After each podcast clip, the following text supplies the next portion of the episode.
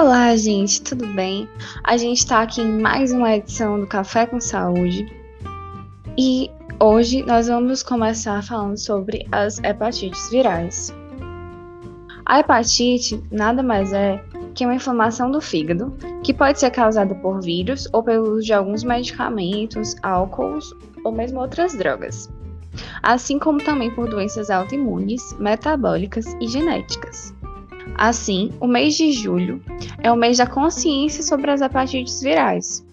E a Organização Mundial de Saúde designou, em 2010, o dia 28 de julho como o Dia Mundial da Luta contra as Hepatites Virais.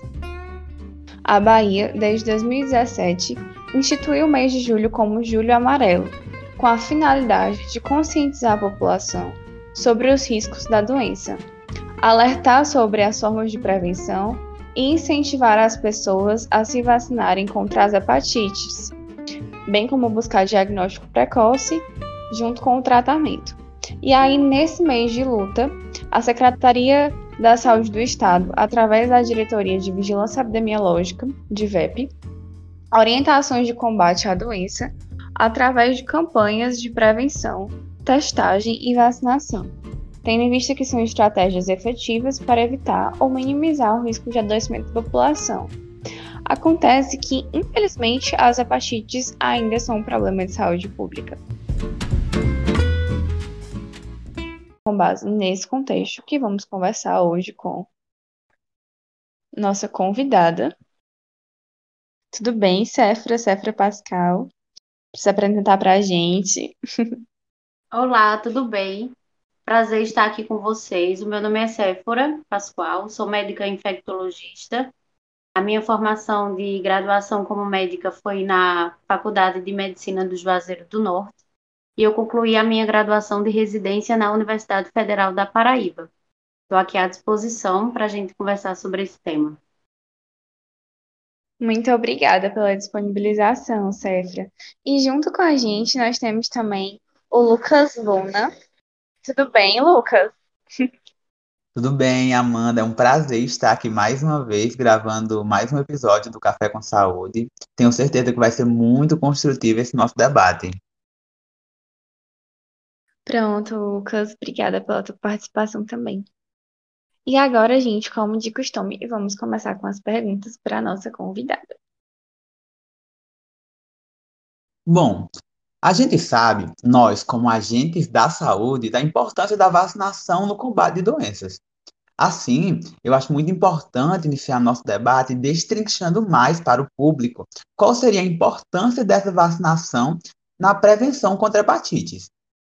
Então, Séfora, você poderia falar um pouco sobre os benefícios da vacina na saúde do cidadão e se ela tem algum efeito colateral muito ruim? Outra coisa que eu, que eu gostaria que você falasse é como abordar o tema inicialmente no contexto da atenção primária. Uma, uma boa forma de a gente começar a falar sobre prevenção, né? Nada como estar tá falando sobre vacinas. E realmente nós temos como prevenir, dentre as, dentre as hepatites virais, a prevenção da hepatite B, principalmente, que tem a vacinação, e da hepatite A, é, geralmente, a, a vacinação para hepatite A são para alguns grupos que são é, mais selecionados ou mais específicos para ter algum agravamento, que geralmente são pacientes que convivem com vírus do HIV, ou pacientes oncológicos em quimioterapia, que pode ter uma complicação maior por essa infecção, ou pacientes imunossuprimidos, ou ainda também pode ser feito em gestantes. Porém, é, e também não é uma vacina que tem efeitos colaterais sérios ou que possa nos, nos trazer assim algum alerta. Geralmente são vacinas muito seguras. E a vacinação da hepatite B, a gente recebe quando ainda crianças, né, bebezinhos, ao nascer, e tem a sua, a, a sua indicação na vida adulta também que é também uma vacina segura, que, deve, que está disponibilizada para toda a população adulta e que é muito bem indicada para a prevenção dessa infecção. Excelente, doutora. os tipos C e E de hepatites não têm vacina. Isso deve nos assustar? Na verdade, sim, não é que deva nos assustar, mas nós devemos ficar mais atentos no sentido de, como profissionais de saúde, de aconselhar os nossos pacientes para que eles façam é, testagem para hepatite C, já que, como nós não temos uma, uma prevenção mais eficaz, não temos vacinas, o principal nesse momento seria uma identificação precoce Quanto mais cedo o paciente testa, sabe que isso existe, essa forma de infecção da hepatite C, quanto mais cedo se descobre, mais fácil de iniciar o tratamento e mais difícil de fazer, acontecer uma cronificação da infecção. Então, pelo fato de não haver a vacina, a gente deve é, comunicar, a população deve saber desse tipo de de infecção para que sejam testadas e tratadas precocemente. Em relação ao vírus da hepatite E, geralmente são é, os pacientes eles ficam grande parte é uma infecção epidemiologicamente não tão significativa, porque é uma infecção assintomática. Ela não tem tanto impacto clínico nem epidemiológico. Então, o principal nesse contexto seria atentar para o vírus C interessante, mas é importante falar para as pessoas que mesmo que eles não tenham vacina, eles também têm um tratamento, não é isso? Exatamente, Amanda. Existe o tratamento. E o que a gente mais deve divulgar é a, a educação na atenção, na atenção básica, como também nos consultórios, é divulgar, informar a população sobre essa infecção, que existe o tratamento e testar. Testar, testar e testar. Essa é a principal forma de a gente identificar esse tipo de infecção para oferecer o tratamento antes que os nossos pacientes adoeçam, né? Sim, com certeza. E assim, uma coisa que a gente vê muito é que as pessoas, elas às vezes têm medo da vacina pelo efeito colateral, né? E aí, o que a senhora gostaria de falar para essas pessoas que têm esse medo da vacinação, que aí surge o movimento anti-vacina que a gente está vendo pelas redes sociais, né? Isso é um problema de, de saúde pública que a, nós devemos enfrentar, né, como profissionais. Precisamos muito de atuação, não só médica individual, como também de atuação governamental, para que é, as fake news, as informações distorcidas sobre vacinações, elas né, não, não cheguem a se propagar, porque a, a única forma, é a melhor maneira que nós temos de fazer a prevenção, de evitar custos em saúde, de evitar comorbidades e mortes, né?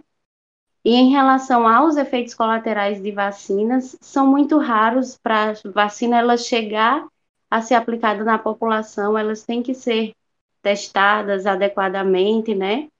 E Falando em hepatites virais e vacinas como a da hepatite B, por exemplo, já é uma vacina que é muito, muito bem estudada, que é aplicada há muitos anos e que os efeitos colaterais quase não se não se comenta, né? Aplicado em bebê ao nascer, por exemplo, então é muito seguro. Pronto, muito bom. E, e o mais legal disso tudo, eu acho que é tudo gratuito pelo SUS, né? Tá lá disponível ao nosso alcance, nós podemos nos vacinar. Mas essa doença, ela também é tida como silenciosa, né? E muitas vezes o indivíduo, ele não vai apresentar os sintomas, mas ela tá lá. E aí eu queria perguntar para a senhora se isso seria outra dificuldade para atuar na prevenção secundária dessa doença, né? Que no caso é, o paciente ele chega lá e ele já está doente. E como é que a senhora lida com isso normalmente? Acontece de os pacientes eles terem alguns sintomas agudos, né, se referindo principalmente à hepatite B e C, que geralmente são náuseas, sintomas inespecíficos, que se não for atento pelo médico que venha atendê-lo, ou então se o paciente não procurar atendimento médico e aqueles sintomas eles passarem despercebidos, é possível que a, aconteça um diagnóstico mais tardio, seja por rastreio ou por uma evolução de doença mesmo, né? O paciente ele pode nos procurar já num, numa possibilidade de uma apresentação clínica com icterícia, com mais gravemente, se for pensar, já, já com um estágio de cirrose ou de insuficiência hepática, né, que pode já, ele já pode chegar para a gente num grau de doença mais, mais importante. E a maneira que nós temos, a única maneira e a principal, é fazer o que nós estamos fazendo aqui hoje, por exemplo, é, é através de campanhas, é através da educação em saúde, é através de informação para a população, de que a testagem ela tem disponível pelo SUS, que existe vacinação e que é importante a gente explicar para a população como é que as que elas pegam essa infecção, como é os meios de transmissão, nós podemos conversar sobre isso para que o indivíduo ele possa fazer uma autoavaliação sobre o seu próprio risco de poder pegar uma infecção como, como as hepatites virais, para que eles procurem um atendimento e que seja testado. É, Doutora, então, que, que autoavaliação seria essa? Porque é, o que muitas vezes vem na nossa mente é que hepatite está relacionada a relações sexuais. Então, usando uma camisinha, tá tudo resolvido. E a gente sabe que não né? E aí, o que é que eu poder, o que é que a gente poderia falar para quem está nos ouvindo, né? Para saber que autoavaliação eu preciso fazer para eu tomar cuidado, digamos assim. Sim. O que eu quero dizer principalmente é que a população ela precisa entender como é a forma de transmissão. E a partir daí, ela vai começar a pensar, seja individualmente, seja em grupo, esse tipo de educação em saúde, ela vai ser possível a partir do conhecimento sobre transmissão, sobre quadro clínico, ela vai pensar sobre o risco que pode ter ocorrido de, de ter pegado essa infecção e, a partir daí, ser orientada a procurar um profissional de saúde. Então, por exemplo, principalmente para hepatite B, que a, o meio de, a via de transmissão, ela pode acontecer, seja por via, seja vertical, de mãe para o feto, é, por sexo desprotegido, por compartilhamento de instrumentos que possam estar contaminados, né, como por exemplo agulhas em drogas ilícitas, ou é, numa, numa comunidade em que os pacientes eles trocam é, objetos pessoais, como por exemplo lâmina de barbear, e a partir dessas informações, eles podem se autoavaliar.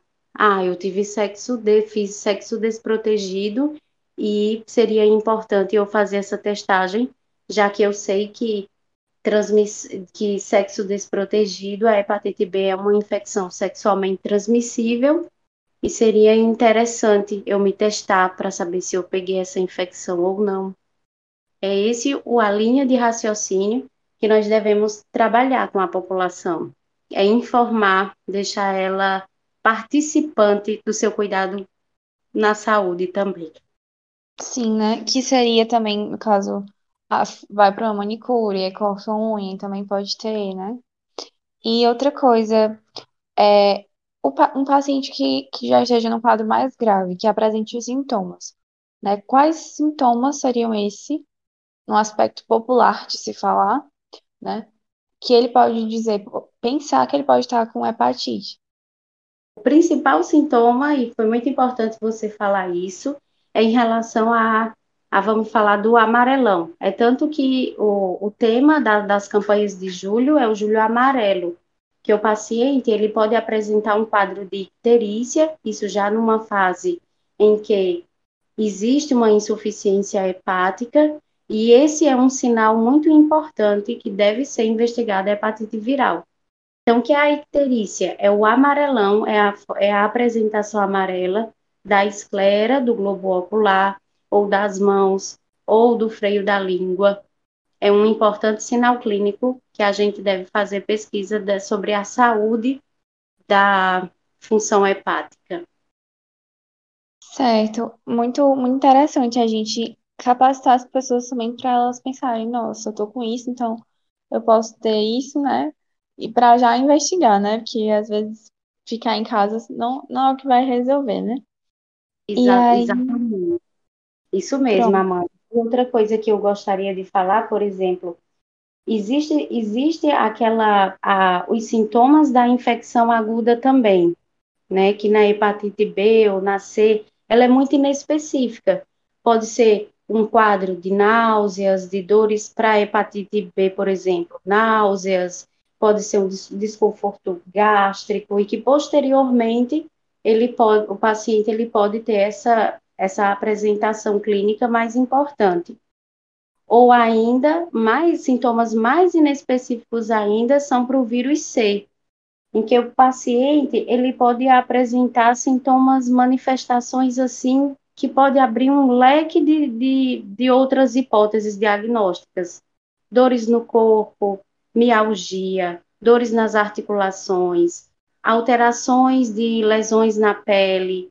Então, mesmo com sintomas muito abrangentes, a gente tem que pensar nessas hepatites virais para poder afastar essa hipótese diagnóstica.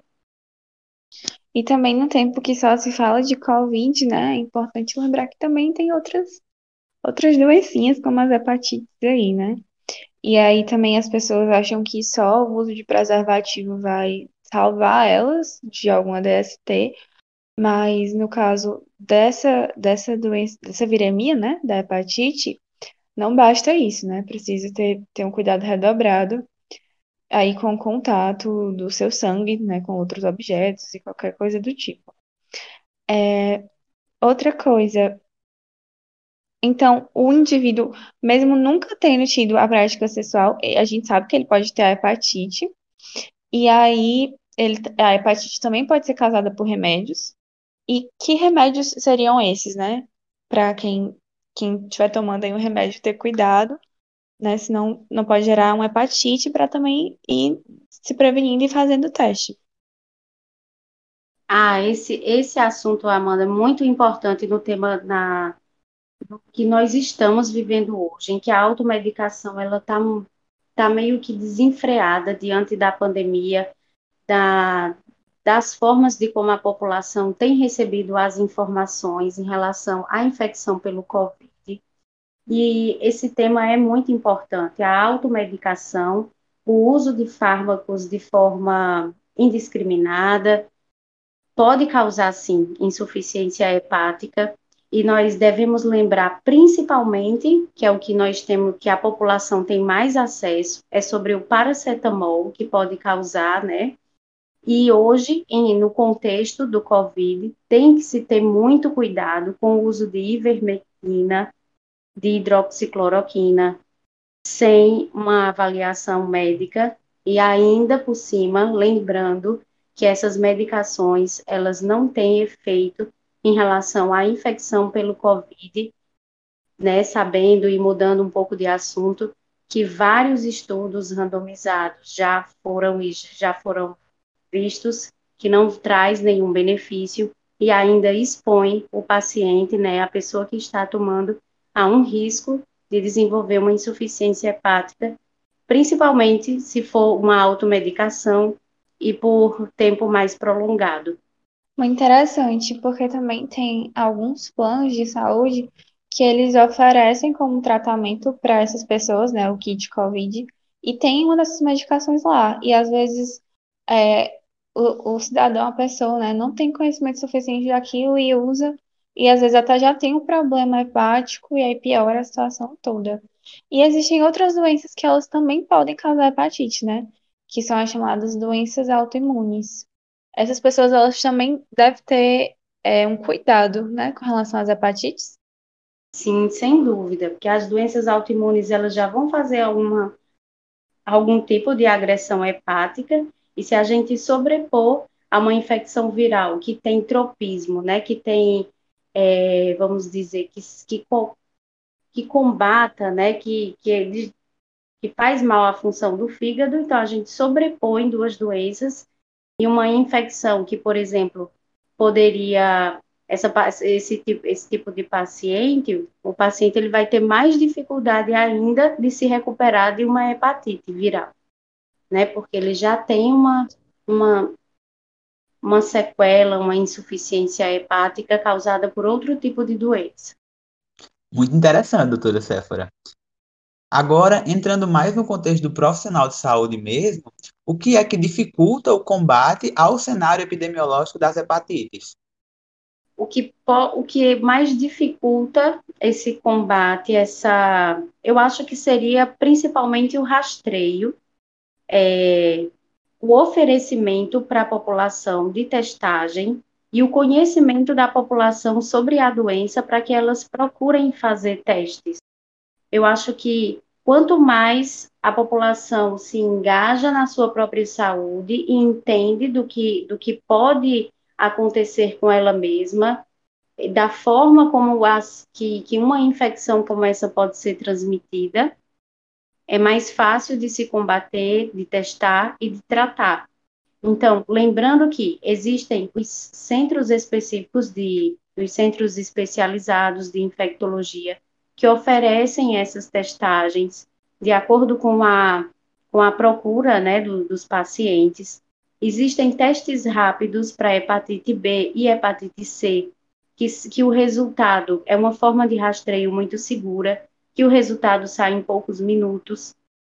Mas a nossa a principal dificuldade que eu vejo em relação a é a gente combater e chegar a um nível epidemiológico favorável seria essa adesão da população, do conhecimento, do oferecimento médico nos ambulatórios também, para a testagem de hepatite B e C. Pronto, e tendo em mente essas dificuldades que tu falou, eu imagino muito essa postura ativa que a gente deve assumir. Então, a gente, enquanto cidadão, enquanto sociedade civil, o que podemos fazer para diminuir os casos de hepatites? O indivíduo em si, o que ele mais pode fazer é se cuidar, é se prevenir. E a principal forma que eu tenho, que eu penso de lembrar a população em relação ao sexo seguro, ao uso de preservativo, é muito importante para evitar a transmissão pelo vírus B, principalmente, e também o compartilhamento de seringas, o compartilhamento de objetos pessoais, principalmente quando se está em um ambiente em que se vive em comunidade, isso é, é, é o principal. E sempre alertar né, as gestantes. Graças a Deus, assim, nós temos um, um, um trabalho de pré-natal no SUS, como também na, na, na, na saúde privada, que sempre faz a testagem das gestantes para as hepatites. E essa também é uma forma muito importante de evitar a transmissão vertical e de evitar que as crianças né, elas evoluam para uma infecção crônica. Lembrando que a hepatite B, quanto mais precocemente o indivíduo entra em contato com esse vírus, mais fácil dele ficar, dele cronificar, de desenvolver cirrose. Então, é, essa testagem de gestantes é muito importante. Pronto, excelente. Tem alguma experiência que a senhora vivenciou, que percebeu algum tipo de redução, em caso, algum tipo de eficácia dessa ação que a senhora queira compartilhar com a gente? Lucas, muito interessante. Gostaria muito de ter tido uma experiência de estudo epidemiológico é, a partir de uma intervenção na, na população, mas eu realmente não tenho como afirmar que através de minha experiência eu tenha conseguido reduzir ou diagnosticar mais pacientes. O que eu posso dizer como experiência pessoal é, no meu trabalho em centros de infectologia é que quando nós fazemos campanhas, como por exemplo é, o Júlio Amarelo, quando nós oferecemos é, não só palestras, mas também rodas de conversa, em que nós é, deixamos os, as pessoas ativas e participativas Muitos pacientes, eles nos procuram, faz a testagem e não é raro, não é raro de acontecer de nós identificarmos infecção em pacientes que estão assintomáticos ou de identificar é, a icterícia em, em, em roda de conversa, ou então de um amigo chamar um outro que percebeu características da doença então, essa é a principal forma que eu, que eu vejo que, impacta, que causa impacto. É, é a presença do paciente no consultório e a realização de testagem e a identificação do diagnóstico. A partir dessa educação em saúde. Muito interessante mesmo. E assim, se a senhora pudesse nos dizer alguma coisa, né? Tanto para os profissionais de saúde quanto para a população, é, de uma vivência que teve, ou diante da sua vasta experiência, né, desse julho amarelo, o que, que a senhora gostaria de falar? O principal que eu gostaria de falar é que as pessoas não tenham medo de, de diagnosticar, de testar, de procurar saber de como é que está a própria saúde. Não tenham medo de procurar um diagnóstico e muito menos de procurar um profissional quando se tem a percepção de que se expôs ou de que teve algum relacionamento sem preservativo, que o médico, seja seja ele infectologista ou qualquer outro médico, ele está ele não está para julgar. A principal, nosso principal trabalho é de tentar identificar o diagnóstico sem julgamentos, para que o paciente ele tenha acesso ao tratamento mais precoce possível. Então, a principal orientação que eu iria dar é isso, que não existe vergonha, não existe julgamento em procurar um médico com a intenção de fazer testagem não só de hepatites virais, como de outras doenças sexualmente transmissíveis ou de qualquer outra exposição e, ou dúvidas que se tenha a tratar sobre esse tema.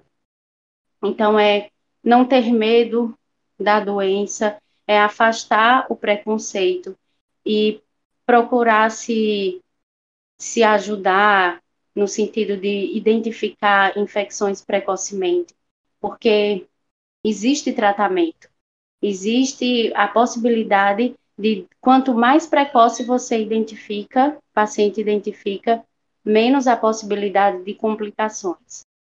Pois uhum. as hepatites virais, elas causam muita, não só mortalidade, mas também muita, é, diminui muito a qualidade de vida. Um paciente com cirrose, por exemplo, se ele pudesse ter a possibilidade de ter tido o diagnóstico e o tratamento, ele iria ter uma qualidade de vida muito maior, um tempo de sobrevida muito maior também. Você não vai ficar mais doente descobrindo diagnóstico, né? Você vai ficar com mais saúde. que as pessoas dizem, eu não vou pro médico descobrir doença, eu quero ficar bom, né? Mas não é assim que se fica bom, é importante falar isso. É, exatamente. Essa, é essa a ideia, sem dúvida. E agora nós vamos para a nossa sessão de bate e volta, em que nós falamos um termo ou uma palavra e o convidado também responde em poucas palavras. Séfora, uma esperança que você tem? População vacinada para a Covid-19 no nosso país. Excelente. Um ensinamento. Lucas, acho que eu poderia dizer que o principal ensinamento para a nossa vida é procurar ter humildade. A saúde é a chave para felicidade. A educação em saúde é? Ah, nossa, não consigo nem dizer numa palavra só, mas educação em saúde é prevenção. Pronto, acho que é isso. A gente agradece muito a sua participação, esse momento tão rico, né? Tão uhum. cheio de eventos. E somos muito gratos. Acho que depois desse nosso mais um café com saúde, a gente sai mais inteligente, né, Lucas? Com certeza, Amanda, com certeza. Foi muito enriquecedor. Muitas dúvidas foram tiradas. Gostei muito de participar, de verdade. Para mim é, é, um grande prazer estar junto de, de estudantes. Não só vocês crescem, como eu também cresço bastante, sem dúvida. Gosto muito de conversar sobre tema de educação e de, e de trazer informação para a população. Quero muito agradecer, tá, por agradecer pelo convite, por conhecer vocês e tudo de bom aí na jornada. Achei o tema muito interessante e tomara que seja pertinente para os nossos ouvintes.